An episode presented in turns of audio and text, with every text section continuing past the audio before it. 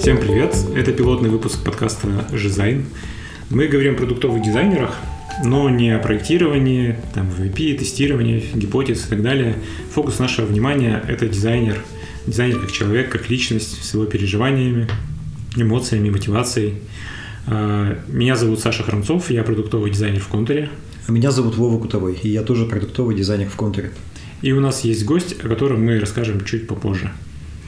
И в этом выпуске мы поговорим о, не хочется говорить это слово выгорание, скорее, наверное, какой-нибудь мотивации, эмпатии к продукту и всему такому. Хочется разобраться, что, что это за такое состояние и э, ответить на какие-нибудь вопросы. Нормальный спич? Да, отлично. Короче, меня, меня вот что смущает в этом вопросе. То есть э, всегда, когда говорят вот про такую тему, э, всегда говорят вот это слово выгорание, и начинается какой-то такой, такой набор рекомендаций, типа чаще отдыхать, значит, заниматься спортом, найти себе хобби, еще что-нибудь поделать, больше там разделять рабочее время и э, нерабочее. И, короче, такое ощущение, что вот есть набор каких-то стандартных штук, очень большой арсенал, и каждый раз, когда у тебя какое-то состояние не такое, тебе говорят, вот смотри, вот весь арсенал, пробуй это все, и что-нибудь из этого, возможно, тебе поможет. А по факту, мне кажется, что в каждом таком случае, когда человек сталкивается с чем-то похожим, все намного сложнее. И какие-то есть очень такие э, сложные, точечные нюансы, которые стоило бы решить в первую очередь, а не просто кидаться и делать стандартный набор уезжать в отпуск и там, не знаю, заниматься спортом, заниматься бегом, все такое. Мне кажется, что сам вот этот штамп выгорания, он сейчас, может быть, из-за того, что он на хайпе таком, как будто не помогает. Он только, наоборот, э, дает тебе возможность легко повесить на себя этот ярлык, типа я выгораю, и начать просто метаться и делать какие-то странные вещи. Да, выгорание сейчас такое слово одеяло, которым называют все плохое, что может с тобой в работе произойти вообще. Ну, mm-hmm. типа, мне грустно на работе, у меня выгорание, там, мне неохота заниматься задачами, у меня выгорание. Хотя э, на деле э, это разные э, ситуации, у, ну, какие-то уникальные у разных людей, и они все сложились с какими-то своими собственными обстоятельствами. Бывает, что в этом нет никакого эмоционального компонента. Ну, то есть я не, не испытываю разочарования от своей работы, там, ничего такого. Мне просто почему-то, э, не знаю, у меня есть какая-то потеря интереса к ней. И я тоже назову это выгоранием. Хотя на самом деле, наверное, выгорание это какое-то более специальное, какое-то более специальное событие. Я слышал про исследование недавно, которое показало, что основным фактором настоящего выгорания является то, что ты на протяжении долгого времени не видишь результата от своей работы. Ну, то есть ты не чувствуешь выхлопа. Ты работаешь, работаешь, и типа как все было там год-два назад, так все и остается. То есть есть какие-то сопутствующие вещи, которые влияют на это. Например, там сколько у меня ресурса эмоционального, насколько мне вообще нравится, интересно то, чем я занимаюсь, насколько мне интересны эти задачи. И если вот эти параметры, они в норме, то кажется, что типа у тебя все будет гораздо лучше, чем если их нет. Но это не главное все равно. Мне кажется, я тоже когда-то проходил через эту ситуацию, но мы можем поговорить об этом попозже. Непонятно, что делать. Я э, тоже с такой проблемой столкнулся. По сути дела, в основе лежит именно мотивация действовать дальше. То есть ты такой был суперэффективный чувак, у тебя все получалось, э, какой-то драйвер внутри был, он тебя толкал вперед. А в какой-то момент ты э, ощущаешь, что как бы драйвера нет, тебя ничто не толкает вперед. И ты такой просто не понимаешь, а что происходит. Почему вот я, я же, я же, я же могу, да? Год назад я ого-го какой был, а сейчас-то я чуть-чуть, почему не, не идет? Со мной что-то не так начинаешь думать, может быть, это все старость. Да, начинаешь, начинаешь искать причины, реально. И вот эти все, все статьи, и книги, и выступления про выгорание, они как будто тебе подкидывают, типа, на, вот, вот причина, и вот еще, смотри, у тебя есть куча разных способов обосновать то, что, что с тобой происходит. Ну, как, Саша, помогает тебе это? Знание. Так, так в том-то и дело, что нет, так, э, оно формирует какое-то, не знаю, состояние безысходности, ощущение, что да, вот у меня вот это, вот это и вот это, и как бы, а что делать с этим?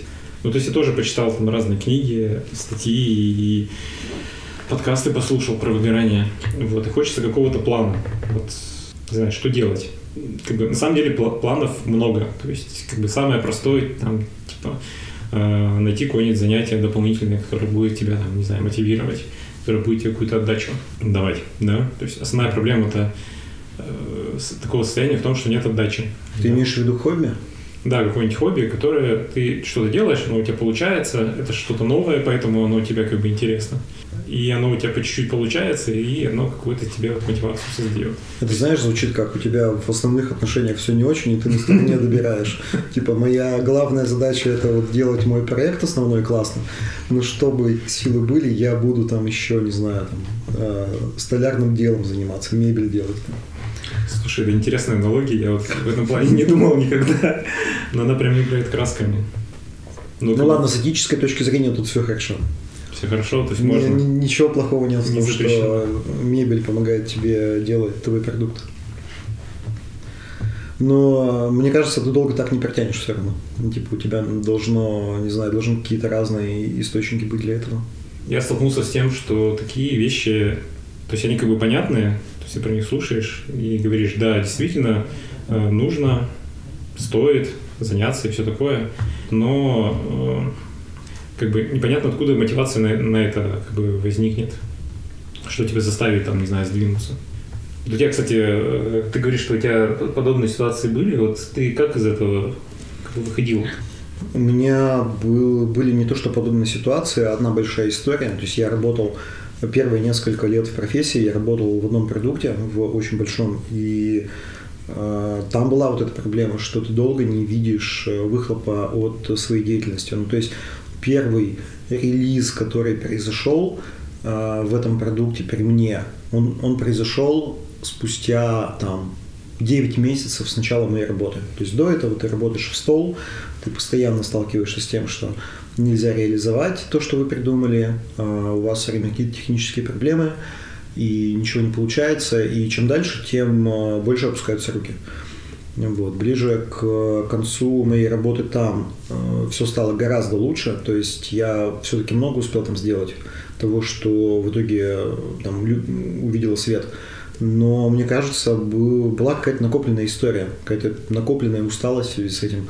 Я просто понял однажды, что если раньше, когда ко мне приходил заказчик с задачей, мне было интересно, то есть у меня сразу же зажигалось что-то в голове, я хотел услышать там историю, которую он мне хочет рассказать, и что-то сделать с этим, то теперь я испытываю скуку. То есть я почувствовал, что у меня как будто бы есть физическая реакция на это когда ко мне приходит там менеджер или аналитик и начинает рассказывать про задачу, я, э, меня тело начинает отключаться от разговора. Просто реально я пытаюсь возвращать себя в разговор, но я реально начинаю засыпать.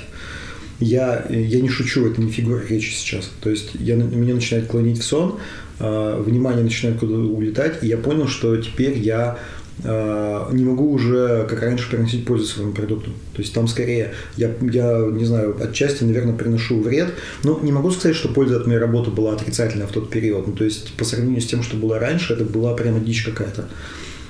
Ну и, э, конечно, очевидным решением было поменять проект для начала, потому что мне, наверное, очень не хотелось присматриваться к такому ответу, что дело, например, в профессии. Мне просто больше не интересно это занятие, в принципе. Но это была довольно пугающая перспектива для меня. Вот. Я поменял проект, и как обычно а, это бывает, когда ты меняешь картинку, у тебя сначала тоже фейерверк а, с новым продуктом, а, цветочно-букетный период, бабочки в животе, там и в прототипах, как бы все классно. Потом, что как бы очень закономерно, снова наступил такой период уже в новом проекте, когда ты долго не получаешь результаты. То есть мы запускали стартап, а, мы делали э, сначала один MVP у нас, э, мы не могли прийти к результату, пришлось сделать пивот, и первый релиз произошел почти через год после того, как я начал там работать. Еще через какое-то время мы начали продавать продукт. И то есть там обратная связь вот это в виде результата твоего труда, который приносит тебе удовлетворение, оно тоже было сильно отложено во времени, и это не помогает борьбе с выгоранием.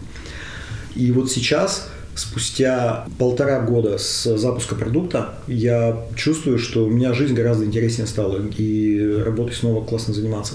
Ну, то есть кажется, что у всех вот действий, которые мы можем сейчас применить, у них какой-то очень отложенный эффект такой. То есть ты э, получаешь результат, потом должно пройти какое-то время, когда ты присвоишь себе этот опыт. То есть ты проживешь, как следует почувствуешь, оно как-то будет ассимилировано твоим сознанием, а потом и подсознанием, и тогда тебе станет легче. Мне кажется, что выход вот какой-то такой – но в принципе, я думаю, если бы я поменял профессию, ушел куда-то в бок, то это тоже сработало бы, но, наверное, там с какими-то другими спецэффектами. Типа, был, была бы какая-нибудь история для меня, типа, ну, там, э, типа, дизайн закончен, там, не знаю, профессия моей мечты для меня закончена. Не знаю, как это повлияло бы на меня, можно только предположить. Ну, интересно, вот. наоборот, все говорят, что э, самое первое это типа поменять проект, поменять страну, поменять там, не знаю, область э, своей деятельности. Вот это, вот это все хотелось, включая страну, между прочим. Как бы есть так, такое мнение, что ты как бы уходишь в другой продукт, да, и берешь это выгорание это как бы с собой, что да, типа первое время что-то мотивирует, но как бы, не знаю, основная причина, которая тебя там довела до такого состояния, она как бы никуда не девается. Ну, вообще выгорание, конечно, с тобой еще в этот момент. Но у тебя есть э, просто новые условия среды, которые тебя немного э, смещают сильно твой фокус внимания и помогают тебе немного выйти из этого выгорания. Ты сказал важную мысль, типа, что это все отложенная штука. И вот, наверное, основная сложность э, вот этого состояния в том, что тебе нужно делать прямо сейчас что-то без э, отдачи, а ты пришел к выгоранию, потому что ты что-то делал без отдачи. Ты снова должен начать делать что-то другое, тоже без отдачи, рассчитывая на то, что ты что-то получишь в будущем. А ты уже как бы такой весь демотивированный. Ну да, там есть э, некий прыжок веры, который надо совершить. Э, мне вообще помогает эта мысль, типа, иногда вот в некоторых областях надо заткнуться и довериться методу. Ну, типа как э, там в психоанализе. Ты занимаешься, там, не знаю, вошел в терапию, э, первый год ты знаешь, что практически ничего не будет происходить. Ты просто должен как бы пойти в это, понять, что улучшение наступит потом. К такому уровню мотивации нужно это прийти. Либо кто-то должен тебя привести, не знаю, какой-нибудь психолог ты с ним ну, например, общаешься, и он тебя заставляет, чувак, надо, вот. Кто-то, кто в этой ситуации является твоим старшим товарищем. Классно, если у тебя есть какой-нибудь наставник, кстати, например, на работе. У тебя в тот момент был такой человек, или ты все сам? Прям наставника-то у меня уже давно не было. Ну, в смысле, нет, на самом, у, меня, у меня примерно никогда не было наставника вот в строгом смысле этого слова. У меня просто всегда находилось еще вокруг какое-то количество людей, которые меня вдохновляли чем-то. Короче, на самом деле, мы сейчас, мне кажется, наткнулись на еще один ресурс дополнительный, который может тебе помогать в этом. Mm-hmm. Есть, э, не знаю, там задачи, которые тебя вдохновляют, есть, э, не знаю, там можно поменять проект и уйти в какую-нибудь более вдохновляющую тебя сферу. А, может, есть э, там поддерживающая среда, есть занятия, которые тебе приносят удовольствие, твои хобби, всякое такое. Есть, кроме из таких занятий, кроме хобби, еще просто, что тебя напитывать ресурсом какие-то практики с собой, не знаю, там, начать там, не знаю, больше ухаживать за собой, там, гулять, хорошо питаться, нормально спать. Кстати, классная мысль такая, в второй книге Макса Дорофеева про продуктивность, которая называется а, «Путь джедая», он в первой книге он рассказывал про то, какие там мы методики используем, чтобы классно работать и все успевать, а потом он достиг нового уровня просветления как бы, и э, решил поговорить э, с читателями о том, что э, вообще надо делать за пределами списков дел, э, что вообще со своей жизнью стоит сделать, чтобы быть классным, продуктивным. И он начинает книгу с того, что ну, сначала вам нужен ресурс. Если вы нормально не спите, то как бы нечего заниматься всякими там методиками продуктивности. Еще в, такая же мысль была в курсе в рассылке про то, как э, тащить длинные проекты. Называется «Легко и просто». Ее написал Тимур Зарудный. Там она начинается тоже с этого, что типа базово, если у вас нет энергии, то как бы пока не надо заниматься какими-то более высокоуровневыми штуками, типа там оптимизации своего mm-hmm. времени там, и, и так далее. Давайте сначала поговорим про ресурсы и про мотивацию. Заняться собой, подзарядиться да. любым способом. Ирина у нас начала зевать, ей стало скучно. Поэтому давай мы немножко ее подвинем. Сейчас мы с тобой всю тему раскроем. И ничего у, нас, не у нас, между прочим, есть гость, это Ирина Большагина, дизайнер в контуре. Ирина, привет. Привет. Да, привет, Ирина. Ну, у тебя, так сказать, богатая история, связанная вот с этой темой, которую мы сегодня обсуждаем, поэтому хотелось бы услышать Э, я так понимаю, что она у тебя там длилась не один год, прошла несколько стадий, и вот хотелось бы услышать полностью твою историю. Ох, да. А, мне стыдно в этом признаваться, но у меня было выгорание два раза за последний год. Вот основная проблема, почему сейчас записываем этот подкаст, что почему-то стыдно об этом говорить. Ну, почему? Это же как бы провал, твой личный внутренний провал. Приятно рассказывать об историях успеха, а вот о том, как у тебя что-то не получилось, никто не любит рассказывать. Кстати, классный способ, если ты хочешь где-то выступить, не знаешь о чем, рассказывай про провалы, потому что очень мало кто это делает, и это всегда гораздо интереснее, чем рассказы про инструменты, там, методики, еще что-то, что ты вычитал где-то в интернете. Блин, ну я понимаю, почему об этом мало рассказывают. Об этом не хочется рассказывать. Да, это что-то такое глубоко личное. Давай, Ирина, расскажи, с чего все началось? Ну, началось все с того, что я выходила из декрета, и я э, решила вернуться к работе, написала руководителю, что я хочу выйти на полставки удаленно. И он сказал, ну, вот раз ты хочешь удаленно, есть команда в Самаре, поработай с ними. Это был стартап, э, они только-только начинали, не было вообще еще ничего. И я подумала, вау, как круто, я нарисую прям с нуля свой собственный дизайн. Это будет что-то такое классное. И я загорелась очень этой идеей и прям так э, окунулась в эту работу с головой. Мне очень нравилось. Э, мы э, ездили там с маркетологами э, к пользователям, проводили интервью, рисовала там такие схемы. В общем, э, мне было очень интересно работать. Я, наверное, брала на себя даже больше, чем, э, чем меня просили работала, наверное, больше, чем на полставки. Продукт назывался Contour Snap. Он был предназначен, ну, все еще он предназначен для бюджетных учреждений. Наверное, вы знаете, что э, в государственных учреждениях ничего нельзя купить просто так, даже шариковую ручку. Mm-hmm. Нужно проводить процедуру закупки, там, торги, аукционы, вот это все. Собирать много документации, рассчитывать цены. И, ну, в общем, это, этот процесс занимает очень много времени, и э, если там где-то ошибешься, то можешь получить большой штраф. Вот наш сервис помогал э, людям, которые организуют торги, помогал им составлять документацию, рассчитывать цены. Да, он был предназначен для бюджетных учреждений. Я реально чувствовала, что вот ну, у этих людей много боли, страданий, мы можем им помочь. И мы хотели сделать действительно классный сервис, и мне кажется, у нас получалось какое-то время. А, потом а, мне захотелось э, прям еще дальше это все двигать. И я предложила своему, своему менеджеру пойти в акселератор. У нас был внутренний акселератор, тогда запускался только. И я предложила, ну давай, давай, давай пойдем. И он сначала так не хотел, а потом согласился. Тогда мы пошли туда, нам, нам помогали э, ускориться, достичь больших результатов. А, я начала звонить людям по холодной базе. Это было, конечно, что-то такое для меня очень необычное. Я люблю общаться с пользователями, но прям так, чтобы звонить им и говорить, ну, типа, я вот Ирина из, из СКБ Контора, поговорите со мной. Были холодные продажи, да? Да, да, да. Ну, там еще, там еще не только надо было поговорить, но еще и в конце по правилам надо было предложить продукт. Типа, а вот купили бы вы такой сервис? И там выслушиваешь э, возражения, записываешь все это. А, это было не очень-то эффективно, но, но интересно, в общем, да, интересно, мне нравилось. А потом, в какой-то момент, я поняла, что что-то что уже не то, что-то я начала уставать. А, ну, во-первых, да, я работала много, мало отдыхала, во-вторых, э, я работала на удаленке, и это было еще до того, как это стало мейнстримом. А вся моя команда сидела в Самаре, в другом городе, в офисе, и мне казалось, что вот они там что-то, наверное, без меня обсудили, а потом э, принесли мне такое решение, и, и, и, и меня, не, меня не позвали. Вот. Ну, то есть была одна из версий, почему я себя так плохо чувствую на работе. Потом все вышли на удаленку, случился карантин, и что-то лучше-то не стало. Мне кажется, вот они все на удаленке. почему же, почему же мне все равно хреново?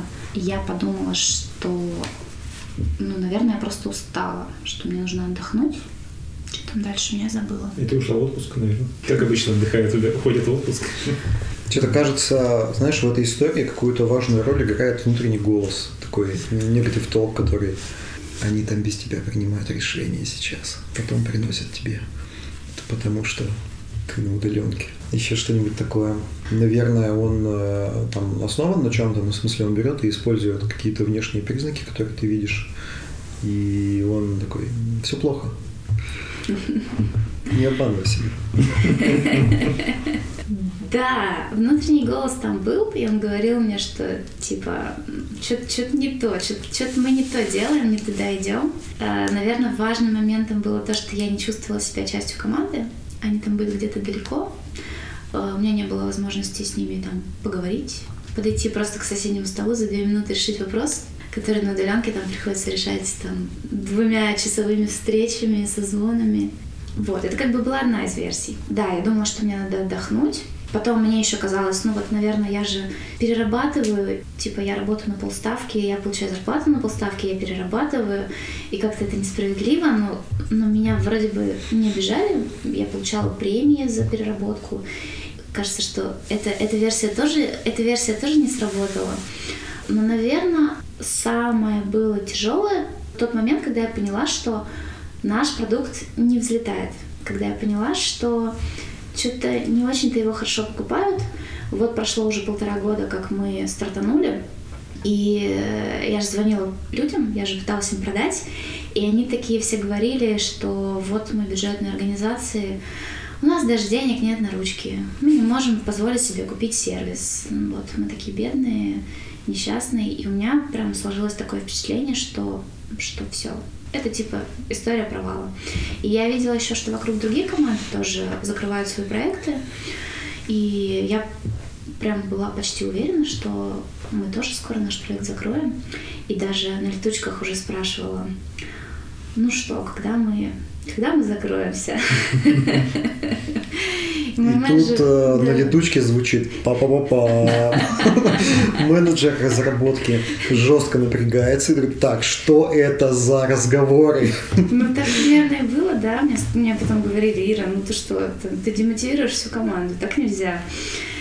Но менеджер дезавуировал как-нибудь это, сказал, нет, мы не закрываемся, у нас э, не достигли своих целей пока что, но у нас все в целом норм. Мы да. стартап, так и должно быть вообще-то. Примерно так и было, но мне-то это, меня-то это не утешало. У меня была своя точка зрения на это на все. В какой-то момент я поняла, что все, я, я все, я пошла в отпуск, я больше не могу. У меня накопилось там 50 с чем-то дней отпуска. Я взяла 4 недели, и я подумала, блин, 4 недели, наверное, меня никто не отпустит. Ну, то есть они меня даже на недельку раньше не могли отпустить, потому что у нас там прям горят сроки, надо срочно-срочно все делать. Ну, видимо, менеджер понял, что я уже в таком состоянии, что меня просто нельзя не отпустить. Мне сказали, окей, иди.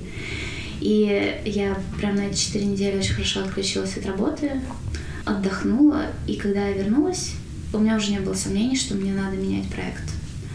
Что все, в этом проекте я вряд ли что-то уже сделаю хорошее. Меня удивило еще тогда, когда я сказала, что я ухожу, никто меня не спросил, а почему ты уходишь? Это было странно. Ты ждала, что тебя спросят? Ну, в общем, да. Не то, чтобы я хотела, чтобы мне сказали, нет, останься, Ира, нет. Но было бы, наверное, неплохо бы услышать вопрос, почему. Сейчас чувствуется в твоей истории, что там было несколько эпизодов, когда не было нормальной коммуникации, ну, то есть никто ни у кого ничего не спросил. Типа, почему Например, почему ты думаешь, что проект скоро закроют? Почему ты уходишь? Не знаю. Ну, странный вопрос, наверное, почему тебе нужен отпуск на месяц, но, типа, все равно. Типа, спросите, как дела ты вообще? Мы часто так поступаем, когда ну или нам кажется, что все понятно, ну или нам просто как немного стрёмно задавать вопрос, потому что ты боишься, что что-нибудь выплывет на поверхность. Ты чувствуешь что-то не очень классное, что происходит вокруг. Он такой, если я закрою глаза ладошками, нужно будет притвориться, что этого нет. А для этого надо не спрашивать. Получается, в этой твоей истории катализатором выступило то, что ты потеряла веру в то, что вы делаете, но при этом тебе приходилось продолжать э, делать то, что ты делал до этого, пытаться какие-то новые гипотезы проверять, хотя веры уже нет. То есть ты делаешь что-то, абсолютно не веря в это. Сколько вот этот период продолжался у тебя? Сколько ты в таком режиме работала? Период, когда я уже не верила? Да. На самом деле, наверное, наверное, недолго. Месяца два, может, три. Ну, это до отпуска, а потом, потом еще после отпуска я какое-то время просто допинала все эти незавершенные проекты. Понятно. В отпуске ты, э, после отпуска ты вышла и точно знала, что делать. Ты в отпуске как-то рефлексировала? Нет, в отпуске я никак не рефлексировала. В отпуске я просто отключилась, просто отключилась полностью. Там никаких рабочих чатов вообще. Никакой работы не было вообще. Угу. И это, кстати, было хорошее. И вернувшись из отпуска свежим взглядом, просто все стало достаточно очевидно. Да, мне прям стало очень-очень ясно, что мне надо заканчивать уже с этим. Хорошо, что у тебя получилось, кстати. Я прямо сейчас вот взял отпуск на месяц, при том, что мне было там около 50 дней, О, чтобы отключиться от всего. Вот только что впервые в жизни, да, я, а, я вот типа с 1 декабря нахожусь в отпуске как раз. И у меня должно быть с учетом праздников там эффектив э, полтора месяца. Вот. И я не вышел из рабочих чатиков, и так или иначе получается, что я там, э, не знаю, или тусуюсь со своими коллегами, или есть какие-то вопросы. Ну вот Саша позвал подкаст записывать, например. Отказаться мне было сложно, и поэтому вот я сегодня в офисе. Но у меня картинка идеальная перед отпуском была такая же, что я выйду из всех чатиков. Я, кстати, классную штуку практиковал до этого, когда уходил в отпуск. Я прям выходил из чата, говорил, я вернусь через две недели, не забудьте меня пригласить обратно. Вот, я вам напомню еще. А, потому что я понимаю, что если я буду видеть, что там сообщение о, о моем продукте, очень сложно будет устоять. Круто. Ты вышла из отпуска, э, тебе стало все понятно, ты решила поменять проект. Рассказывай, что было дальше. А... Ведь это же не, не завершение твоей истории. Да. Э. Саша что-то знает, как будто бы, да? Саша знает, Саша был рядом все это время. Я периодически приходила и ныла ему. Насколько мне плохо. Я написала другому менеджеру другой команды. Я уже помогала им немного с, с их проектом, у них не было своего постоянного дизайнера. Я написала, не хотите ли вы взять меня в штат? И мне сказали, ну, окей, почему бы и нет, давай попробуем. Только меня предупредили, что это тоже стартап, и может быть, может быть, мы закроемся через, там, через месяц, может, через два. И я а я подумала, ну, нормально, это же, это же классно, что лучше закрыться, чем вот так вот продолжать э, тянуть эту лямку, типа в такой неопределенности, вроде бы, вроде бы ничего не происходит, но, но мы продолжаем, продолжаем бороться. Mm-hmm. Вот. И я подумала, что, наверное, наверное, такая ситуация лучше. А, это была команда международных рынков. Мы проверяли разные гипотезы, связанные с приемом платежей через телефон. Оказывается, через NFC телефоны можно не только расплачиваться, но и принимать деньги. Мы предполагали, что это будет полезно для микробизнесов, ну, типа, зачем заводить кассу, когда можно принимать платежи через телефон. И вот мы там э, разные гипотезы тестировали. Типа, будет это мобильное приложение или будет это адаптив, э, какие там функции будут, в какой стране это можно будет применить.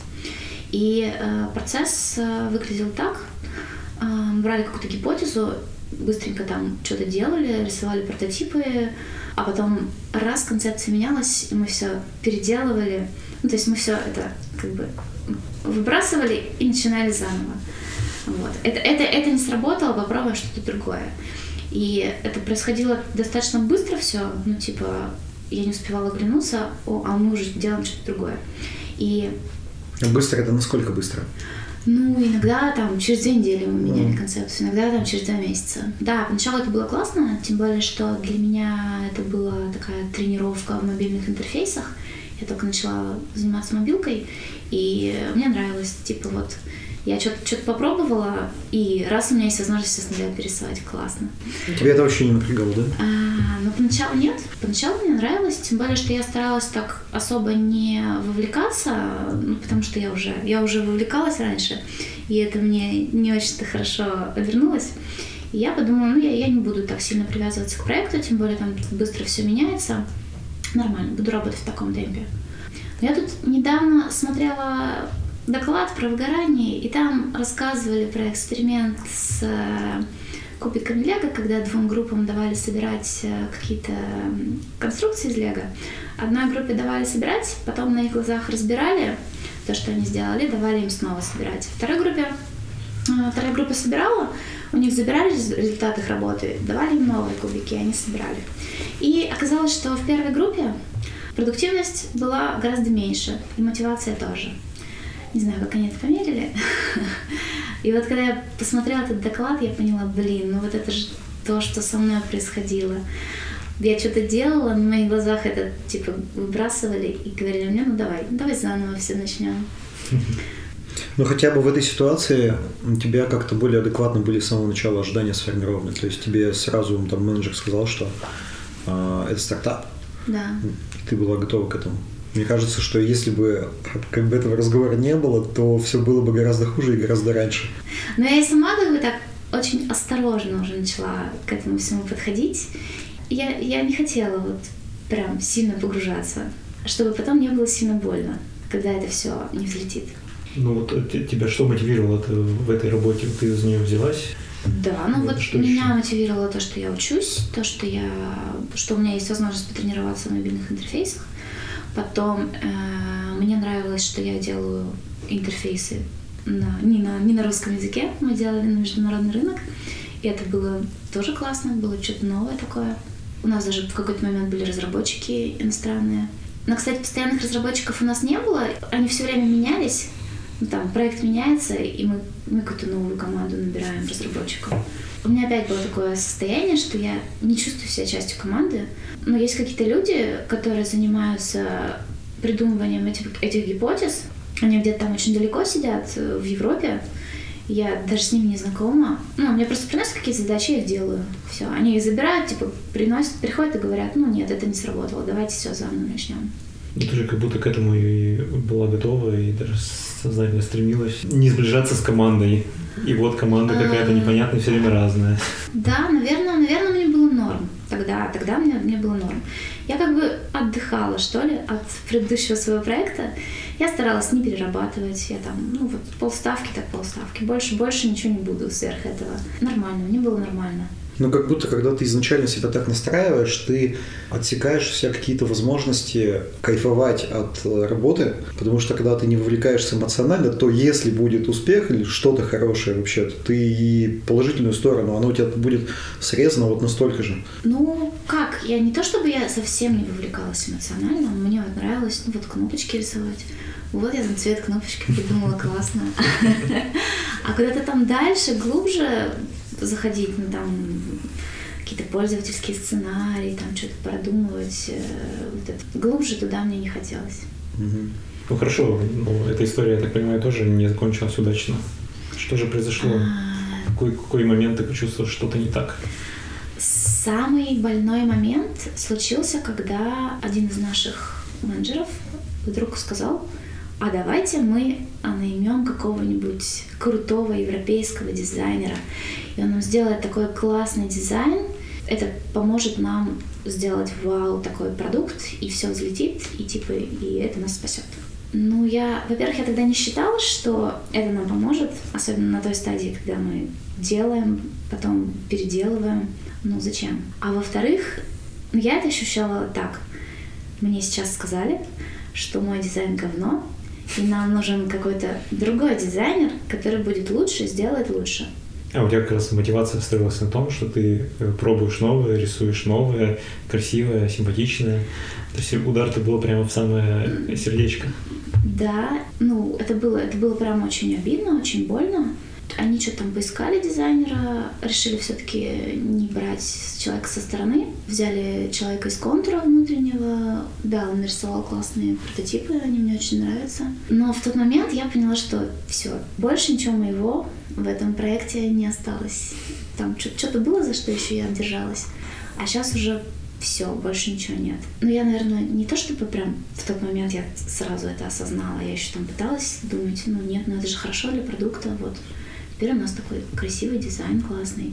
Теперь я буду в этом дизайне все рисовать. Вот, я себе так уговаривала, что типа, ну ладно, все нормально, все нормально. Я, я по-прежнему туда не вовлекаюсь, э, я по-прежнему так в расслабленном решении что-то работаю, делаю задачи в роли исполнителя. Вот. Но в какой-то момент менеджер пришел ко мне и сказал, «А, мы сейчас выходим на новый уровень, мы скоро будем запускать мобильное приложение, и нам нужен такой дизайнер, который будет прям сильно вовлекаться в продукт, который будет там что-то инициировать, пушить, драйвить, э, тащить за собой там разработчиков, команду. И я сразу подумала, нет, нет, я сейчас себя еле-еле могу тащить, а кого-то еще точно нет. И я взяла какое-то время подумать, но на самом деле ну, мне уже не о чем было думать, я точно знала, что пушить драйвить я вообще-то могу. Я это делала в предыдущем, предыдущей команде. Но здесь и сейчас я этого точно не хочу.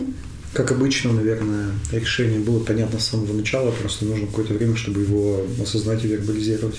Ну да, мне, мне понадобился, наверное, месяц. Я так немножко подумала, по посмотрела другие вакансии, которые у нас есть внутри контура. Ну да, сказала, что я нет, я сейчас не готова. Не готова. На вакансии вне контура смотрела? Нет. Подожди, Честно. Не обязательно давать социально одобряемые ответы. Ну ладно, хорошо. Я не смотрела вакансии вне контура, потому что, э, потому что я все еще продолжаю работать на полставки. Мне так удобнее. Я какое-то время, э, когда я переходила из одного проекта в другой, я взяла полную ставку, то есть наполовинку там, наполовинку тут. И я поняла, что нет, я я не вывожу. У меня ребенок еще с трудом ходит в детский сад, и я не могу пока на полную ставку. Хотя на самом-то деле это не очень сильно отличается. Полная ставка, полставки. Ты все равно потом ходишь и в мозгу перевариваешь всю вот эту вот всю информацию, которую тебе надо для работы, она там у тебя фоном говорит, идет, идет, идет, идет. Да, ты можешь работать 4 часа вот, времени за компьютером, но, но где-то где на фоне ты все равно думаешь постоянно о проекте. Но я все равно не готова была выйти на полную ставку, поэтому я не, не рассматривала другие вакансии вне контура. Я в этот раз решила более ответственно подойти к выбору проекта. Я посмотрела, какие у нас есть внутренние вакансии.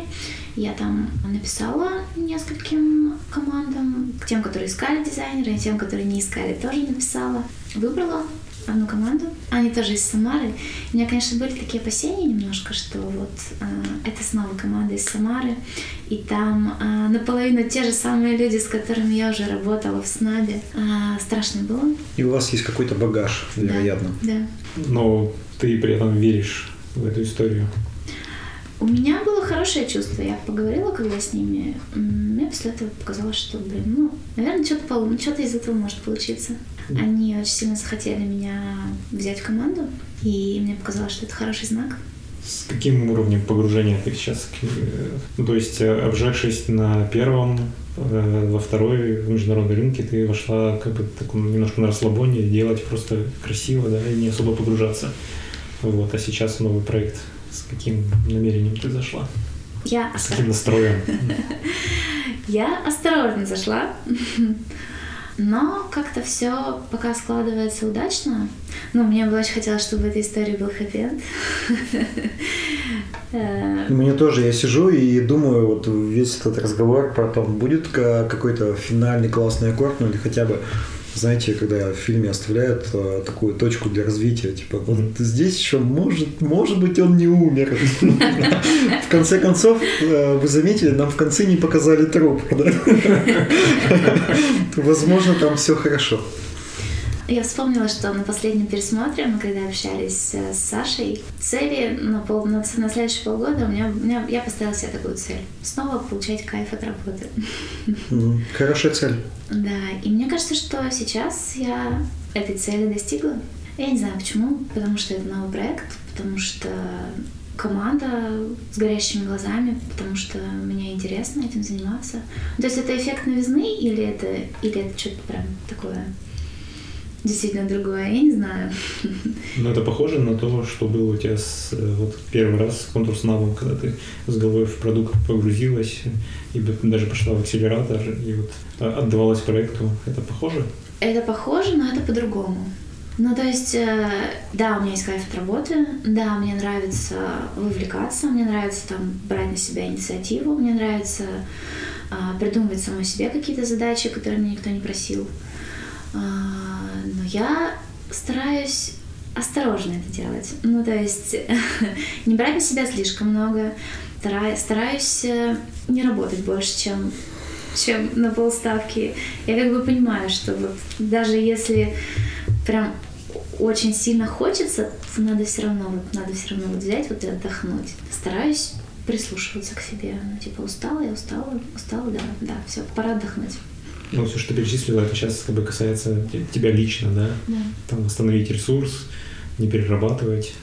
Твое отношение к проекту, оно как-то поменялось? Ну, в смысле, к своей работе в проекте. Там, не знаю, не прикипать к команде или еще что-нибудь такое. Какие-то у тебя такие инструменты появились э, в голове из всей этой истории? Хороший вопрос. Я об этом не думала. Мне нравится моя команда. Мне кажется, что от команды о многом зависит степень вовлеченности дизайнера, ну и вообще любого сотрудника. Команда такая очень, как это сказать, дружная, что ли.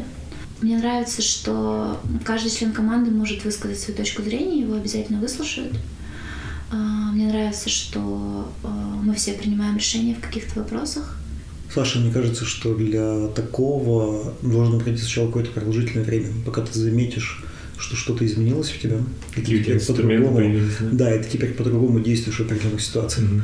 Ты сначала, с тобой что-то происходит, какой-то опыт, который может тебе помочь трансформироваться как-то. Мгм. Потом это происходит, потом еще через какое-то время ты это присваиваешь, осознаешь постепенно, и потом такой, ха, а я ведь стал другим. Ну, там, типа, полгода, не знаю, там еще сколько-то. Если вот специально работать над этим, там, использовать всякие практики, там, не знаю, осознанности, прости господи, то это может, наверное, быстрее происходить, но это, мы обычно, знаешь, опыт готовы выкристаллизовывать раза два в год, мне кажется. У меня у нас, причем классно, что пересмотры, кстати, это процесс, э, который обычно называется performance review в других компаниях, когда мы проводим оценку работы там, всех сотрудников, изменяем зарплаты, там, ставим цели на следующие полгода и так далее. Два раза в год вот это вот примерно нормальная такая э, частота. И поэтому же там, не знаю, люди обычно на конференциях э, с какими-то темами выступают там не чаще раза в год, например. И ретроспективы большие там на всю команду в командах разработки тоже проводятся там не, не чаще, чем раз в полгода. Не после релизов, а вот такие, типа, ну давайте в целом подумаем про то, какой у нас процесс теперь. Мгм. Ну, это если говорить про вот этот вот отложенный эффект, да, то, в принципе, там можно сейчас действовать и пытаться оценить это все по фактам уже через полгода, например. Да. Ну, я вот слушал Ирину, и у меня ощущение было, что вот особенно вот эта первая история, когда этот момент потери веры в продукт, оно может на Ирину повлиять таким образом, что сейчас знаю, Ирина более пристально будет к своему новому продукту приглядываться и пытаться найти этот момент потери веры в продукт и пытаться на ранних этапах его как-то, не знаю, вернуть или помочь другим людям в команде как-то сформулировать, что ли, вернуть эту веру как и для себя, и для всей команды. Мы, Конечно, кстати, вопросы позадавали в процессе э, рассказа, но все равно есть какие-то вещи, которые я хотел бы еще раз проговорить. Мне интересен момент, когда перед Ириной встал выбор, это второй раз, когда она работает с международными рынками, и менеджер пришел и сказал, что нам нужна вовлеченность. То есть, в принципе, мы э, знаем, что Ирина может сильно увлекаться в продукт, может тащить, драйвить. Там был как бы такой переломный момент, когда можно было взять и втащить. Менеджер, да, то, что он сказал, тогда дизайнер такой нужен, да? Да, да, да. Вот. Ну, короче, момент истины, когда можно было бы что-то поменять. Я, я прекрасно понимаю Ирину в тот момент, она не готова была погрузиться в этот проект. И мне кажется, ты там уже сколько э, работала в нем, наверное, ну, почти год? Ну да, почти, меньше. почти год получается. Вот. И вот я понимаю этот момент, когда ты, не знаю, год действовал э, как бы одним образом, у тебя определенные коммуникации с командой выстроились, э, процессы определенные в команде выстроились.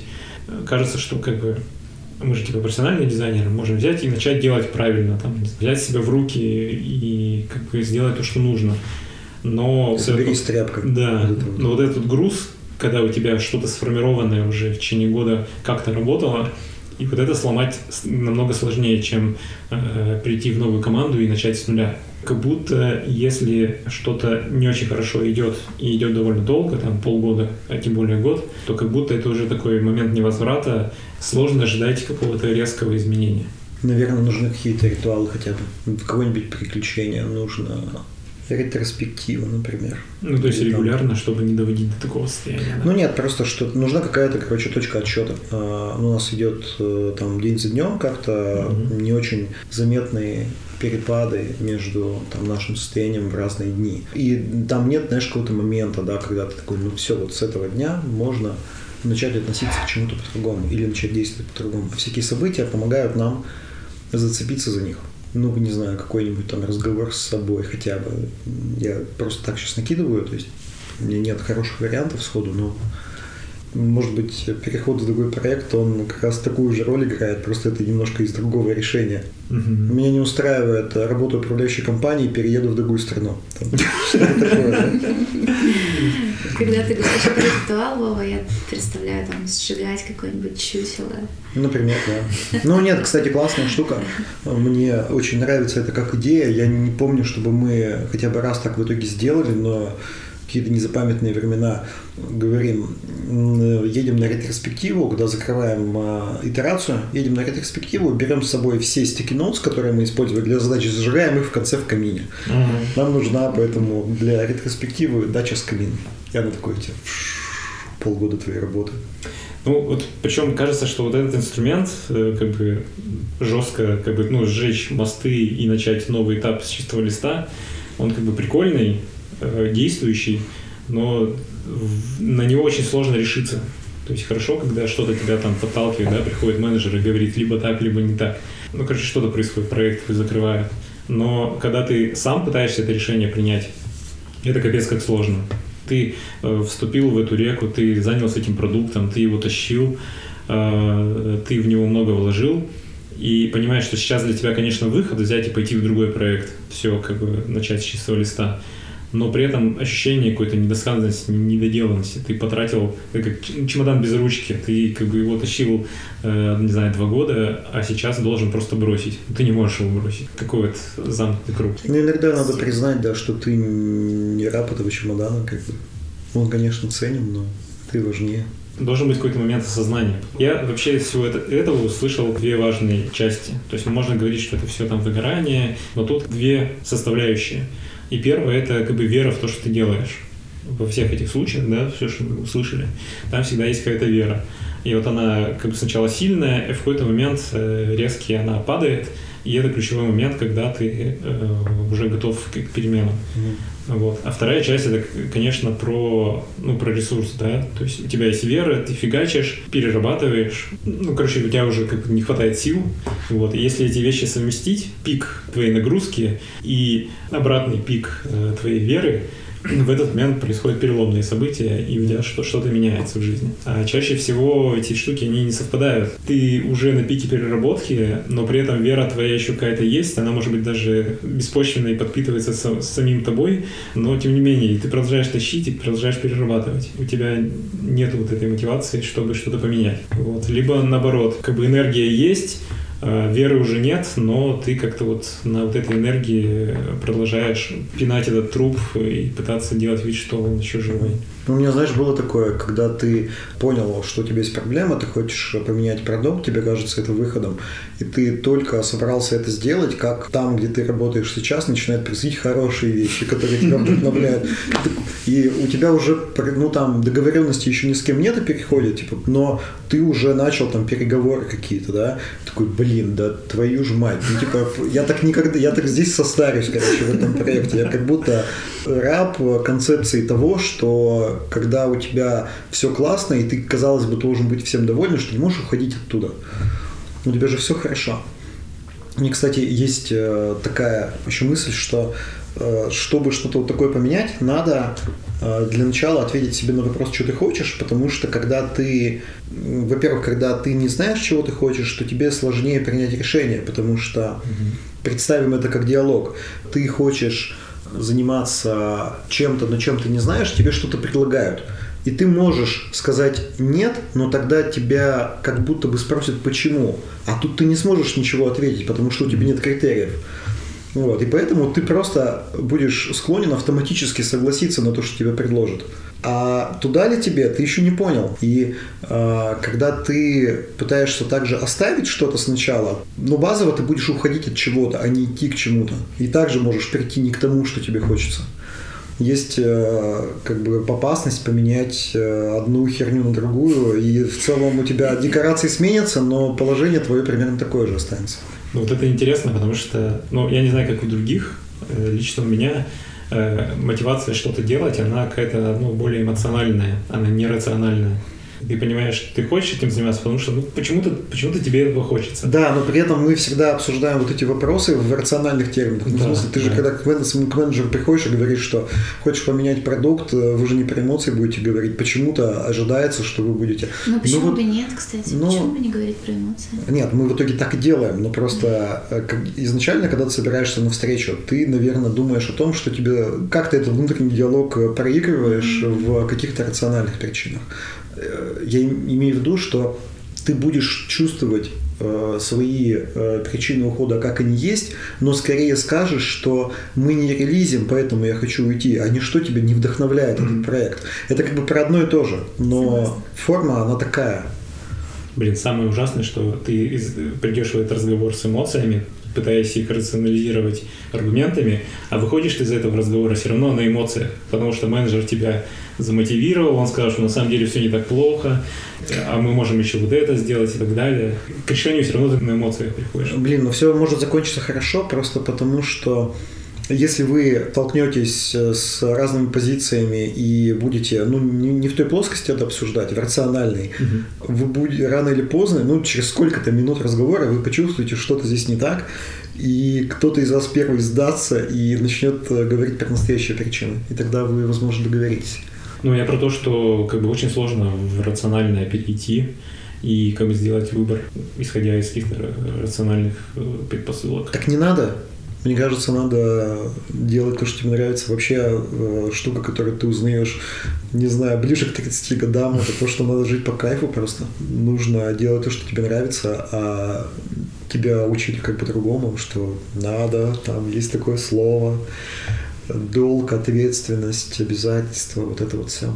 Быть предсказуемым и надежным. Сосредоточиться на эмоциях. Ну, не сосредоточиться на эмоциях, а типа не оставаться глухим к этой ну, части. Да, да, да. Это, кстати, очень прикольный вывод. Мне кажется, этот вывод реально должен был родиться именно в нашем подкасте, потому что мы здесь говорим именно про эмоции. Блин, мне кажется, мы зашли слишком глубоко. Каждый из нас потом вышел из этого помещения с таким взглядом в пустоту, типа, я все понял. Давайте я еще добавлю. У меня есть мысленная, которая крутится. Саша, ты говорил, что важно осознавать верить в то, что ты делаешь, и при этом иметь ресурсы на это. Да, вот. И я поняла, что для меня важна еще одна вещь. Э, мне важно осознавать ценность своей работы. Когда то, что я делаю, это действительно кто-то ценит. Это, это замечают, это видят. Ну, не знаю, какой-то... Мне нужен фидбэк. Uh-huh. Ну, то есть вот, например, в международных рынках у меня этого не было. То есть мне сказали, что типа мы наймем нового дизайнера. И я подумала, ну, ну окей, меня не ценят здесь, в этом проекте. Uh-huh. А вот вчера, например, мне менеджер сказал, что команда сильно поднялась с тех пор, как я пришла. И мне прям стало так приятно. Я поняла, что, что меня здесь ценят. Сильно и... поднялась? Дизмораль ушла? Не знаю, что он имел в виду, но мне, мне кажется, Ну, было что... приятно. Какая да, разница? Да. Просто, а, просто мне стало так приятно от того, что ну, мою работу действительно кто-то ценит. И э, от этого мне хочется продолжать работать. От этого у меня появляется кайф. А это получается две разные вещи: вера в сам продукт да. и э, как бы ощущение какой-то отдачи. То есть да, мы делаем полезный классный продукт, и он там, не знаю, заработает много денег, но при этом еще лично я э, получаю какую-то какую обратную связь, команде нравится, вот это все. То есть это какие-то разные вещи. У меня почему-то они были как-то очень близко друг, к другу. Они близко, они близко, но они все-таки разные. Про разные, да? Да. Да, согласен. Блин, я кайфанул. Ирина, спасибо за историю. Саша, спасибо, что позвал Ирина. Спасибо. Тебе спасибо, что... Просто спасибо было. Без тебя я бы не справился. Это был подкаст «Жизайн». Это был подкаст «Жизайн». Мы здесь поговорили про эмоции. Самый эмоциональный выпуск самого эмоционального подкаста. Спасибо вам, ребята.